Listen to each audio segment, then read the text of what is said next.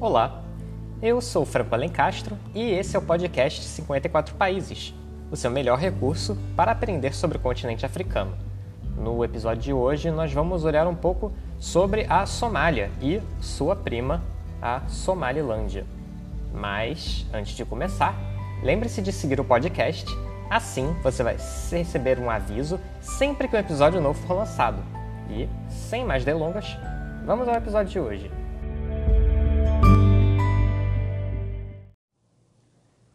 Talvez você já tenha ouvido o nome Somália. E não, o jogador de futebol não vale. Eu falo do país localizado na extremidade oriental da África, na região conhecida como Chifre da África e que de fato lembra um chifre, como que de um rinoceronte. A Somália tem 637 mil quilômetros quadrados de área, o que é um pouco maior que o estado de Minas Gerais e tem como vizinhos a Etiópia, o Djibouti e o Quênia, margeando o Oceano Índico. Já a Somalilândia corresponde à parte norte desse território, pegando a área que vai da fronteira com o Djibouti até a extremidade do chifre da África.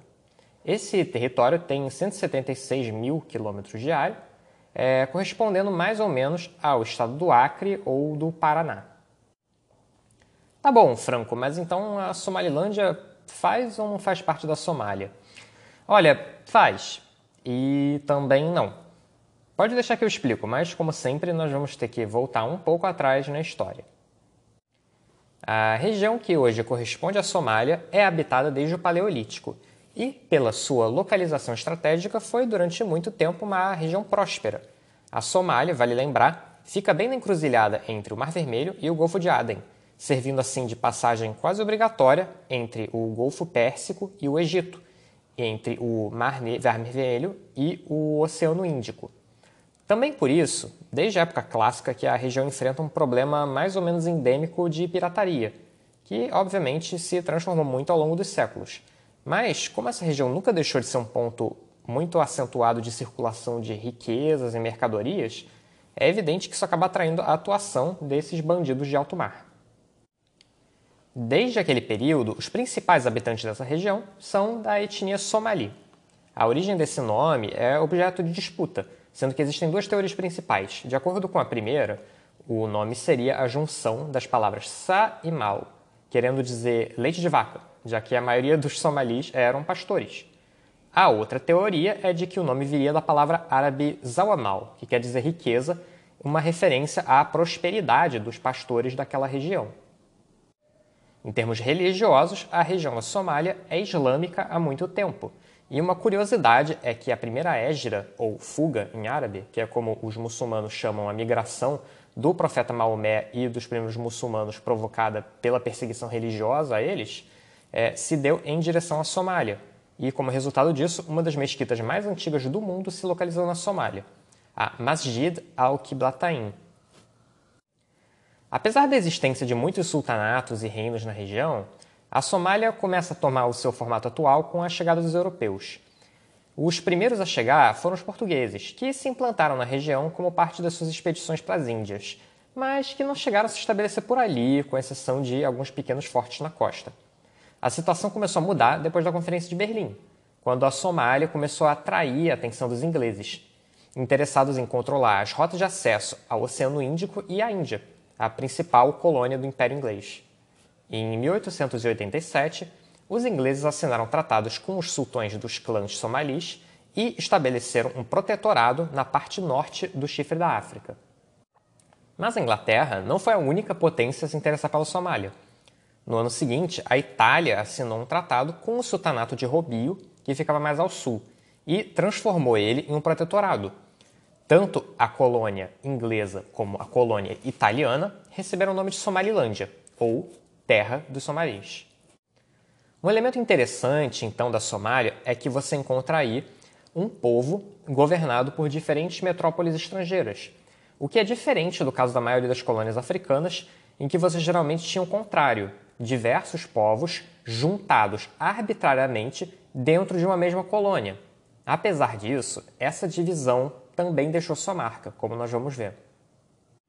De um lado, você tinha a colonização inglesa, bem protocolar e indireta. Os ingleses estavam interessados em controlar os portos que facilitavam o envio de suprimentos para as suas tropas na Ásia, mas não tinham muito interesse em ocupar o restante do território. Se a população obedecesse às leis e pagasse seus impostos, para os ingleses não importava muito como eles vivessem. E, do outro lado, a colonização italiana, bem mais centralizadora. Os italianos acreditavam que tinham a missão de civilizar a Somália, de trazer a religião cristã e o Estado moderno para uma região em que o principal laço social das pessoas ainda era os clãs a que eles pertenciam. E logo mais eu vou explicar um pouco do que, eu quero dizer com relação a clãs. O experimento da Somalilândia italiana não chegou a durar tanto. Em 1941, durante a Segunda Guerra Mundial, os aliados recapturaram a Somalilândia e as outras colônias italianas no leste da África. Com o fim da guerra, a Somalilândia italiana e as outras colônias italianas criavam uma saia justa para os aliados, já que a ideologia colonial estava se tornando desacreditada, criticada tanto pelos Estados Unidos quanto pela União Soviética, os guardiões da ordem internacional do pós-guerra. Então, criar uma nova colônia em plena década de 40 estava fora de questão. Por outro lado, também não era conveniente dar independência para esses países logo de cara. Vai que outras colônias né, também decidem se inspirar nisso. Então, a Somalilândia italiana, em 1950, se transformou em um protetorado concedido pela ONU, que seria tutelado e preparado para a independência, como se fosse um adolescente mesmo, com a salvaguarda de que isso teria que ser completado em 10 anos. Um dado curioso é que o país encarregado dessa tutela foi a própria Itália, exatamente pela familiaridade que vários é, oficiais e militares italianos tinham já com a Somalilândia. No final dos anos 50, então, com o prazo se esgotando, surgiu a questão do que fazer com a Somalilândia britânica, já que, diferentemente da Somalilândia italiana, ela continuava oficialmente uma colônia e não tinha a mesma salvaguarda de independência que a sua vizinha do sul. Mas os ingleses já estavam mesmo de saída da África e a descolonização tinha se tornado um processo irreversível. Então, em 26 de junho de 1960, a Somalilândia britânica declarou sua independência. Cinco dias depois, ela se fundiu com o Protetorado da Somália, que também estava conquistando sua independência, e juntos os dois formaram a República da Somália. Aliás, uma curiosidade é que dois anos antes disso acontecer, também foi feito um referendo no Djibouti, que naquela época pertencia à França e se chamava Somalilândia Francesa. Esse referendo perguntava à população se eles desejavam se unir a uma eventual Somália independente. E nesse caso, o não acabou prevalecendo. Isso porque os franceses deram um jeito de expulsar milhares de somalis que viviam no território logo antes da votação. Quem sabe se eles tivessem pedido voto impresso?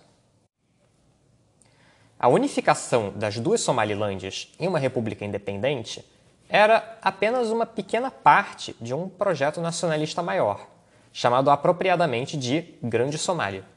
A ideia desse projeto era reunir o povo somali, que vivia em diferentes territórios, é, e pegá-los e reuni-los em um só estado.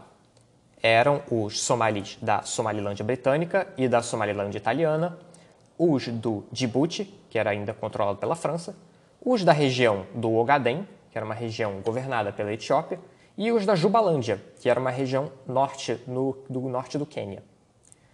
Como eram cinco regiões habitadas pelos somalis, a Somália, Somália adotou, então, na sua bandeira, uma estrela de cinco pontas para representar exatamente a unidade desses povos. A junção da Somalilândia italiana e da Somalilândia britânica poderia representar o primeiro passo dessa grande união, ao invés disso, os problemas não demoraram a aparecer. Isso por causa do desequilíbrio entre as regiões. A parte sul, a Somália italiana, tinha a maior parte da população, o que dava a ela um peso desproporcional nas decisões políticas. Em 1961, a República da Somália aprovou então uma constituição por referendo, mas, como a população do sul era maior que a do norte, a população da antiga Somalilândia britânica se sentiu meio desfavorecida no arranjo que surgiu da votação Ficou assim definido que a maioria dos parlamentares do país seriam da região sul e, além disso, a capital seria a antiga sede da Somalilândia italiana, a cidade de Mogadishu. Foi também aí que a tradição italiana de um Estado mais centralizado começou a pesar, e muitos habitantes do norte começaram a sentir que o governo de Mogadishu se envolvia muito mais nos seus assuntos internos que os antigos colonizadores ingleses. As lideranças do norte preferiam uma federação que desse a eles mais autonomia, enquanto as lideranças do sul, entre elas o presidente Abderrashid Sharmarke, eram a favor de um Estado unitário e centralizado, e essa foi a visão que acabou prevalecendo na Constituição. Já em 1961, ocorreram algumas tentativas de revolta no norte contra esse arranjo, mas elas não foram muito longe. Talvez sabendo que ia ser complicado manter a unidade do país, as autoridades da nova república investiram pesadamente na ideia da Grande Somália. Já nos anos 60, estouraram revoltas dos somalis étnicos no Quênia e na Etiópia, que contaram com o apoio velado da Somália. Mas essas revoltas fracassaram e foram esmagadas pelo Quênia em 67 e pela Etiópia em 1970. Nesses momentos de crise, costuma despontar uma figura carismática, personalista, e na Somália não foi diferente. O nosso personagem da vez é o general Mohamed Siad Barre, talvez a figura que levou esse projeto da Grande Somália o mais longe possível. O Siad Barre assumiu o poder em 1969, após o assassinato do presidente Abderrashid Sharmarke, que governava o país desde a independência. A ascensão do Siad Barre coincidiu com a adoção da ideologia socialista pela Somália e o alinhamento do país com a União Soviética. Os russos vinham se aproximando da Somália desde o episódio da revolta no Quênia, que recebeu o apoio dos Estados Unidos. Então, bem naquela lógica de Guerra Fria, a Somália se voltou para a União Soviética, no melhor estilo os inimigos dos meus inimigos são os meus amigos.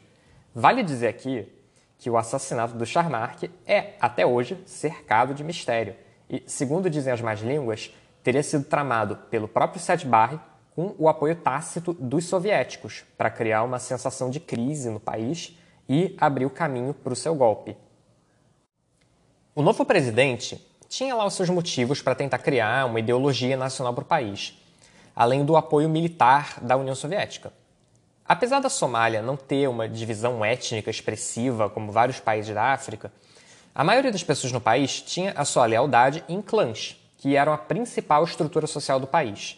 Os clãs somalis surgiram das grandes famílias de pastores na região, e os cinco clãs principais eram, e na verdade até hoje são, os Darud, os Hawiye, os Isaac, os Dir e os Rahanven. Essa lealdade ao clã era um problema para um país que ainda estava consolidando seu sistema político, já que a tendência era a máquina do governo ser utilizada para favorecer o clã do grupo ou do indivíduo que chegasse ao poder. E aí já viu, né? Se essa rivalidade e disputa pelos recursos do Estado não fosse enfrentada, ela poderia descampar em violência e guerra civil. A ideologia socialista resolvia esse problema parcialmente porque pregava uma união fundamental do povo enquanto classe trabalhadora e taxava todos os inimigos do regime como burgueses. Essa ideia de unidade também era uma das razões de ser do próprio projeto da Grande Somália, que tinha como um dos seus objetivos que os somalis se identificassem mais com a nação a que eles pertenciam do que com o seu clã. Para colocar essas ideias em prática, o Siad Barre então baniu que indivíduos se identificassem como pertencendo a um clã específico, para evitar o dissenso e, bem à maneira soviética, o país assumiu um partido único. Então, agora, ao invés de muitos clãs, a Somália teria então uma população leal a uma nação, a nação somali, a um partido, o Partido Revolucionário Socialista da Somália, e a um líder, pois foi também criado um culto da personalidade ao Siad Barre, com o Estado passando a pregar a lealdade, eu cito, ao camarada Marx, ao camarada Lenin e ao camarada Bar. Apesar dessa pretensa tentativa de reduzir a lealdade aos clãs, o presidente também sabia que não podia acabar com eles da noite para o dia.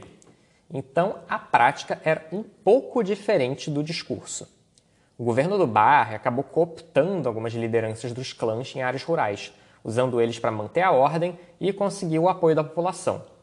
Além disso, o próprio regime do Barre era bem enviesado em termos da sua composição, já que ele era dominado quase totalmente por três clãs: os clãs Marehan, Ogaden e Dubaunté, que formavam então a sigla MOD, que muitos opositores usavam para designar esse governo e demonstrar sua insatisfação com essa representação desproporcional que esses grupos alcançaram. Bom, o governo Barre, como a gente viu, não acabou com os clãs, e sim combinou eles com um regime inspirado nos países da Cortina de Ferro. Mas o Barre permanecia fiel à ideologia da Grande Somália. Então, em 1977, ele pôs em prática o seu maior projeto, a conquista do Ogaden. O Ogaden era uma região no leste da Etiópia que, até a primeira metade do século XX, era tradicionalmente usada pelos povos somalis como terra de pasto. Só que, em 1948, a Inglaterra, que então tinha o controle da Somália, cedeu o Ogaden para a Etiópia, em recompensa pelo apoio etíope na Segunda Guerra Mundial. Essa decisão desconcertou os nacionalistas somalis, que nunca engoliram bem essa troca de território que, eles sentiam, era deles. E, no fundo, era mesmo. O próprio Siad Barre, inclusive, tinha nascido no Ogaden, em 1910, então esse projeto era especialmente importante para ele. Em 1977, então, 70 mil militares da Somália invadiram Ogaden, um dado interessante é que a Etiópia, nessa época, também era socialista e aliada da União Soviética, sendo controlada desde 74 pelo regime do Derg. Caso você queira saber mais sobre o Derg, eu recomendo ouvir o nosso episódio número 6 sobre a Etiópia. E você também pode ouvir o episódio do podcast ABC da Geopolítica, da nossa querida amiga doutora Mônica Guiar, que também tem um excelente episódio sobre a história da Etiópia. Bom, voltando à Guerra do Ogaden, os somalis se saíram bem na invasão e, em um mês, tinham conquistado 60% do Ogaden. Isso começou a criar um constrangimento para os soviéticos, que se viram tentando mediar o conflito entre os seus dois aliados africanos. Mas, como a Somália até aquele momento estava ganhando a guerra, eles ignoraram os pedidos dos soviéticos por um cessar-fogo. Só que esse tiro saiu pela culatra. A União Soviética então rompeu com a Somália e passou a distribuir ajuda militar para a Etiópia, o Siad Barre, vendo que o blefe dele tinha dado errado, fez o que um bom líder de um país na Guerra Fria faria nessa hora. Mudou de lado e resolveu buscar apoio dos Estados Unidos. Os americanos acolheram o Barre de braços abertos, porque a localização da Somália era cada vez mais estratégica com a importância que o petróleo tinha atingido para a economia dos Estados Unidos. Boa parte do petróleo do Oriente Médio passava ali perto, pelo canal de Suez. E se você quiser saber mais sobre esse assunto, pode ouvir o episódio dos 54 países, nosso episódio de número 7, sobre o Egito e o canal de Suez. Só que a ajuda americana, não sei se por uma questão de timing, não foi muito expressiva. E, por outro lado, a Etiópia conseguiu um apoio forte, com o envio de armamentos da Alemanha Oriental e uma força expedicionária de 15 mil soldados cubanos. Com isso, a Somália acabou recuando e, em março de 78, as suas últimas tropas deixaram o Ogaden derrotadas. A derrota no Ogaden acabou sepultando de vez os planos da Grande Somália e fez aumentarem as críticas ao governo do Siad Barre. A partir daí, o presidente começou a explorar mais as divisões de clãs na Somália para se manter no poder. Quando sofreu uma tentativa de golpe em 78, o Siad Barre colocou a culpa pelo golpe no clã Majerten, que antes era um dos seus maiores apoiadores e expurgou todos os membros desse clã do seu governo. Ao longo dos anos 80, o governo foi se tornando cada vez mais autoritário e passou a sofrer oposição do Movimento Nacional Somali. Esse movimento, apesar de buscar representar todos os somalis, como o nome indica, era particularmente forte entre os integrantes do clã Isaac, que tinha o seu território tradicional na parte norte do país.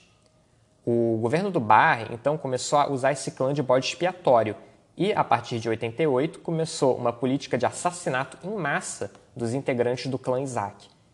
Estima-se que, nessa onda de violência estatal, mais de 50 mil pessoas foram mortas pelo governo.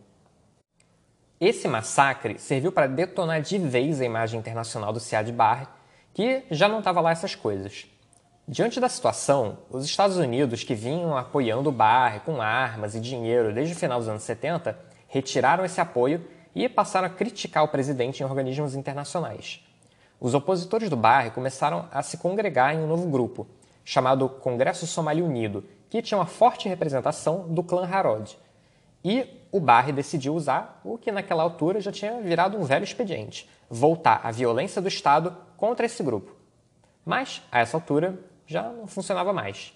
Em janeiro de 1991, uma revolta popular em Mogadishu encurralou Siad Barre, que fugiu do país de tanque. E eu tenho que dizer que, para uma saída, até que não é nada mal. A queda do presidente Barre depois de 22 anos de regime obviamente criou um vácuo de poder. A essa altura, já existiam alguns grupos competindo por influência e cada um, na prática, representava um clã. Como eu disse antes, o Congresso Somali Unido era liderado pelos Harod, mas você também tinha a Aliança Democrática Somali, que era liderada pelo clã Dir. Além disso, os próprios líderes do Congresso Somali Unido agora começavam a disputar entre si e uma batalha logo começou entre duas facções. Uma era liderada por Ali Mohammed, que tinha assumido como presidente do país, mas que na prática só controlava uma parte da capital, e a outra facção liderada pelo general Mohammed Aidid. No meio dessa confusão, o Movimento Nacional Somali, que, como eu falei antes, representava o clã Isaac, aproveitou para fazer valer uma agenda antiga, a independência da Somalilândia, região onde boa parte desse clã vivia. Assim, em 18 de maio de 1991, nasceu a República da Somalilândia, com sua capital na cidade de Argeisa. O líder do movimento nacional somali, Abderrahman Ali Tour, se tornou presidente do novo país. Só que o Abderrahman não parecia estar tá tão fã assim da independência pois ele continuou defendendo negociações para uma eventual reunificação com a Somália. Provavelmente, a independência era um instrumento, um meio de fazer uma barganha para conseguir uma melhor posição para o seu clã e para a região norte, que era tradicionalmente desprestigiada desde a independência. Só tinha um problema com essa estratégia: a própria Somália, especificamente a situação de guerra civil que agora tomava conta do país. As duas facções da guerra, a do general Aidid e do presidente Ali Mohammed, até alcançaram o cessar-fogo no começo de 92 e uma missão da ONU, liderada por tropas dos Estados Unidos, a Operação das Nações Unidas na Somália, mais conhecida pelo nome UNOSOM, foi enviada para tentar estabilizar o país. Mas a melhora das condições foi ilusória. O cessar-fogo foi desrespeitado pelas duas facções e quando as forças da ONU tentaram intervir, aí os tiros se voltaram contra elas. A situação se deteriorou tanto que boa parte das tropas da ONU precisaram ser retiradas do país. Os Estados Unidos, inclusive, tiveram um envolvimento bastante controverso nessa situação toda. Depois que as forças do Aidid começaram a atacar as tropas da ONU, os Estados Unidos declararam o general um criminoso e interviram diretamente no conflito para tentar eliminar ele, mas tiveram que se retirar depois de um número grande de baixas. Essa história foi depois adaptada em um filme de Hollywood chamado Falcão Negro em Perigo, sobre o grupo de fuzileiros navais encarregados de eliminar o IDID, que acaba se metendo em altas confusões quando o seu meio de transporte, o helicóptero o H-60 Black Hawk, é derrubado. Talvez você tenha visto esse filme, eu sei que em todo caso esse é o filme favorito do meu pai. Oi, pai! Enfim, com a Somália mergulhada no caos nos anos 90 e com a dificuldade para as facções da guerra civil de chegarem a um acordo, a independência aparentemente temporária e estratégica da Somalilândia acabou virando uma independência de fato. Em 1993, o presidente da Somalilândia, Ali Tour, foi sucedido no cargo pelo presidente Mohamed Egal. E, diferentemente do Ali Tour, o Egal tinha total intenção de manter a Somalilândia como independente. Em 2001, depois de 10 anos de independência de fato, a Somalilândia aprovou em um referendo a sua primeira Constituição. O texto da Constituição também incluía um artigo confirmando a separação definitiva entre a Somalilândia e a Somália. A nova Constituição foi aprovada por 97% da população. E, contra todas as previsões, o jovem país começou a prosperar e desenvolver instituições fortes. Em 2002, depois de anos sendo governada por integrantes do Movimento Nacional Somali, a Somalilândia começou uma transição para uma democracia multipartidária. O país adotou um sistema político presidencial com separação dos três poderes, com um mandato de cinco anos para o presidente, um judiciário independente e duas câmaras legislativas, sendo que a Câmara Alta, chamada de Gurtsi, equivalente ao nosso Senado, era composta exclusivamente pelos líderes dos clãs locais.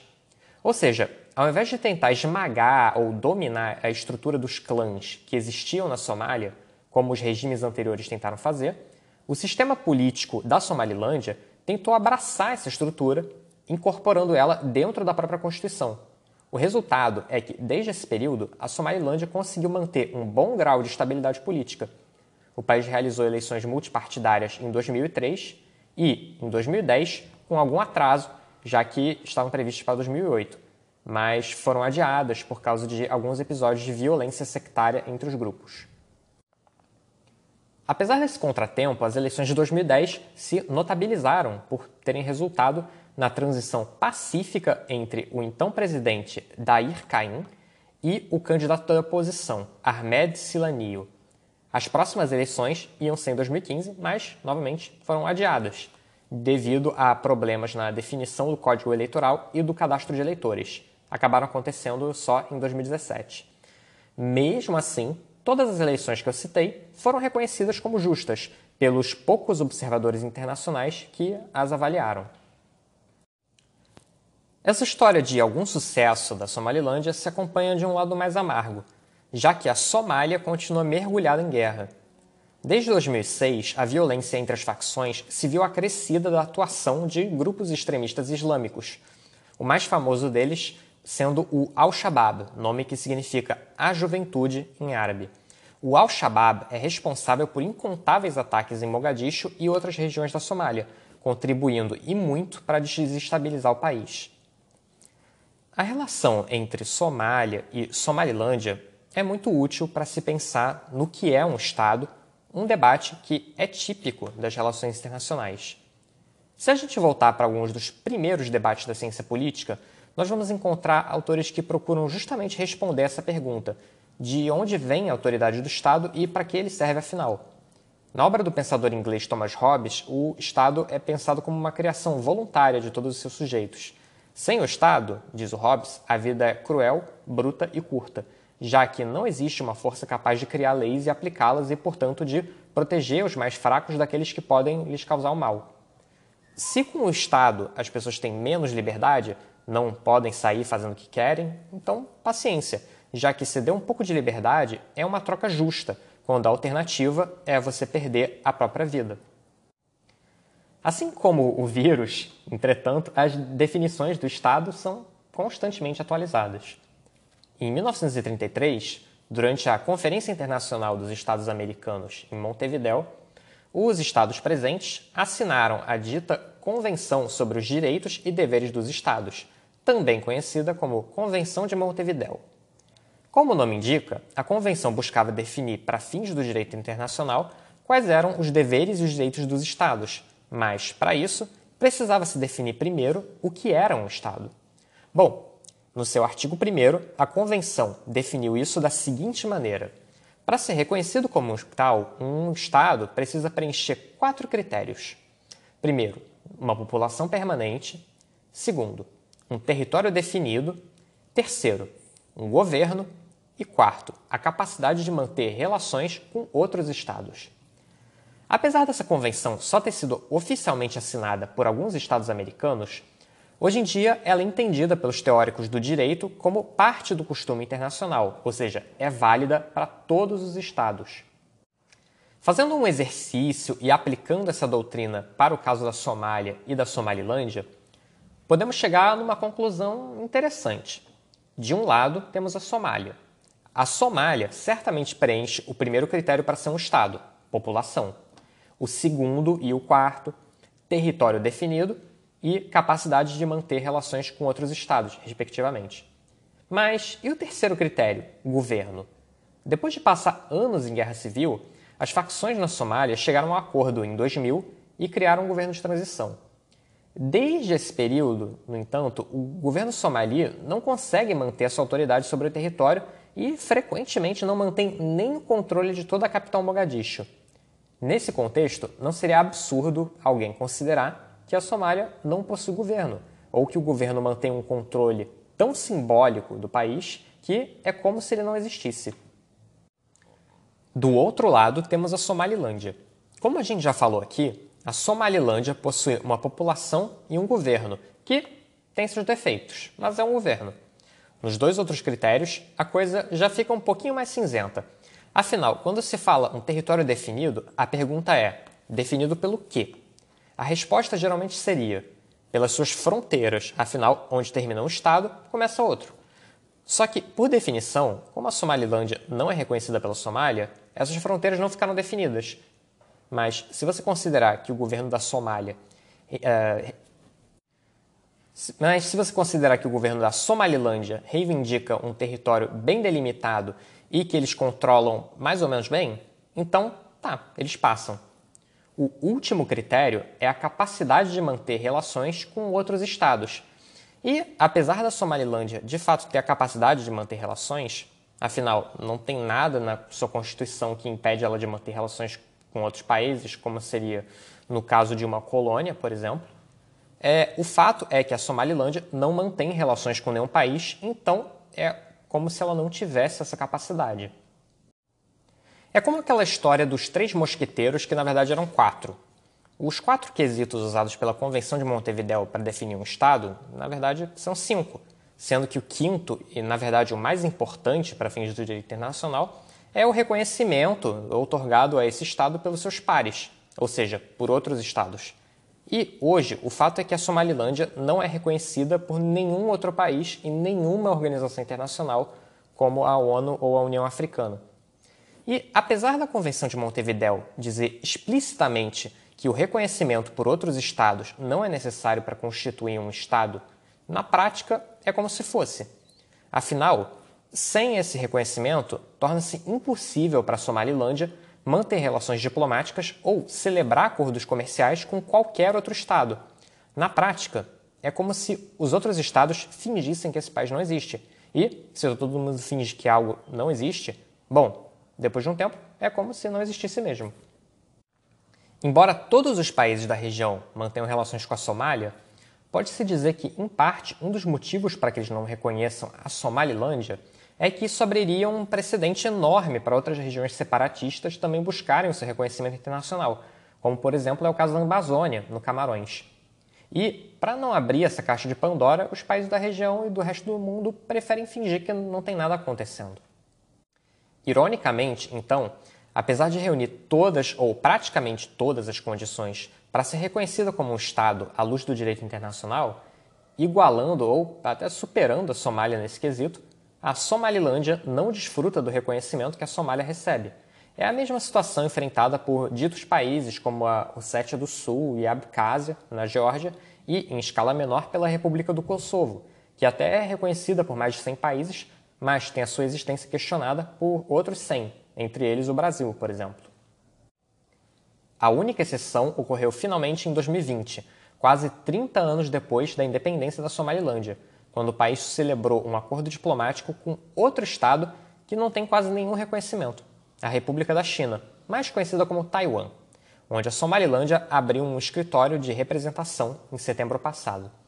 Na nota para a imprensa, os representantes dos dois países reconheceram que os dois enfrentam ameaças sérias à sua soberania, mas que estão prontos para defendê-la. É até um progresso para a Somalilândia, mas nem tanto. Afinal, Taiwan hoje em dia é reconhecido por só 15 países, a maioria bem pequenos. Como gesto político, transmite um certo desespero das duas partes, o fato deles buscarem reconhecimento entre quem também não é reconhecido. Mas, enfim.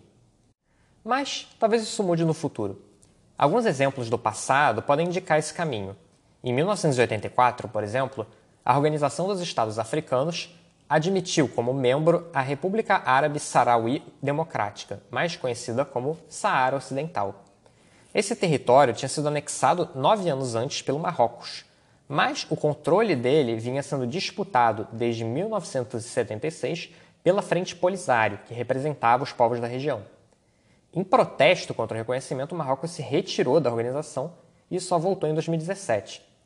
Dito isso, até hoje, só 84 países da ONU reconhecem a República Árabe Saharaui Democrática, o que dá um pouco menos da metade, e esse número tem caído com os anos. Bom, Ninguém disse que ia ser fácil ser um Estado.